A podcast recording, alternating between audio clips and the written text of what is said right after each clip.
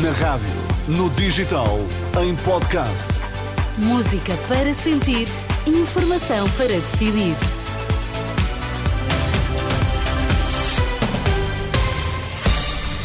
Está na hora de conhecer os títulos em destaque nesta edição das 10. Terá sido detido Fernando Madureira, líder dos Super Dragões. Tensão em França, agricultores em protesto aproximam-se das linhas vermelhas definidas pelo governo.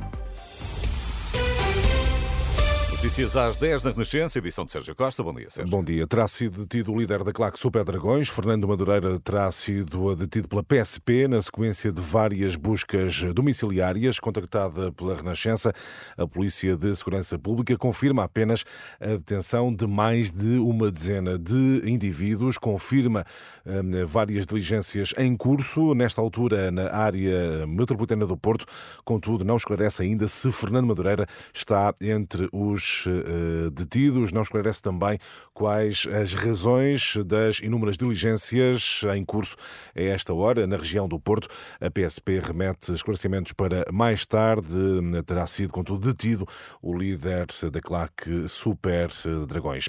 Temos de estar habituados às fugas de informação. O comentário de Paulo Sai Cunha, há minutos, à entrada para o Tribunal Central de Instrução Criminal, onde deverão ser ouvidos, a partir de hoje, os três detidos no âmbito da Operação Policial na Madeira, eh, comentando as afirmações do Diretor Nacional da Polícia Judiciária, que garantiu eh, que não houve quaisquer fugas de informação neste caso.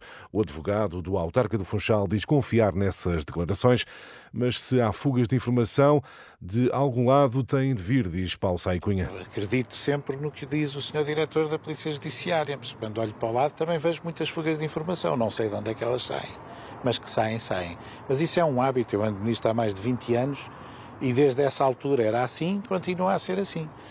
Portanto, temos que trabalhar com isso dessa maneira. Temos que estar habituados, não é? É lamentável, mas é assim. Paulo Sai Cunha, advogado de Pedro Calado, autarca do Funchal, declarações há pouco no campus da Justiça em Lisboa. Os três arguídos detidos do caso de suspeitas de corrupção na Madeira deverão começar a ser ouvidos esta uh, quarta-feira. A CNA confirma, a Confederação Nacional de Agricultores avança com marchas lentas e manifestações. Em nota publicada no site, a CNA revela que serão protestos regionais pela melhoria dos rendimentos no setor. Não são, contudo, avançadas datas. Esta manhã, a outra Confederação de Agricultores, a CAP, reúne-se para debater a situação de crise no eh, setor à renascença. Associações e produtores admitem que as manifestações podem ocorrer em breve. Descrevem um clima de descontentamento geral perante o que dizem ser cortes nos apoios à produção. Já em França, os agricultores em protesto aproximam-se das linhas vermelhas definidas pelo governo, estão nas proximidades do aeroporto de Orly e do, do mercado de Rangis e pretendem bloquear a capital eh, Paris. Em direto está a correspondente da Renascença em França, Stephanie Palma. Bom dia, Stephanie. Que cenário podes descrever?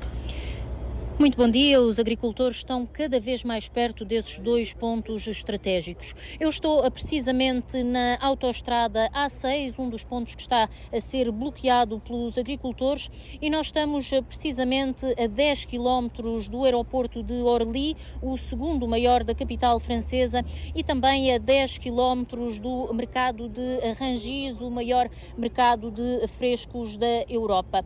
O executivo já disse que essas são uh, duas duas das linhas vermelhas que não vai permitir que os agricultores cheguem a estes dois pontos com os seus tratores e eh, por essa mesma razão, a esta hora já está aqui montado um forte dispositivo de segurança. Estão aqui dois carros blindados da, da Guarda Nacional e também eh, muitas carrinhas da Polícia de Intervenção Rápida.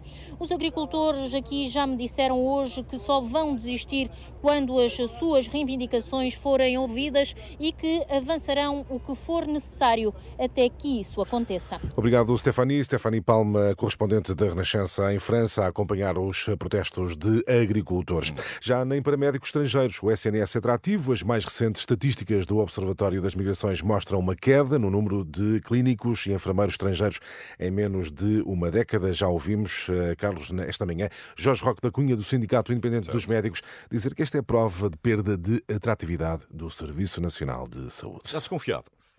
Era, era, uma, era uma coisa que já desconfiava há algum tempo. Não, já desconfiavas de?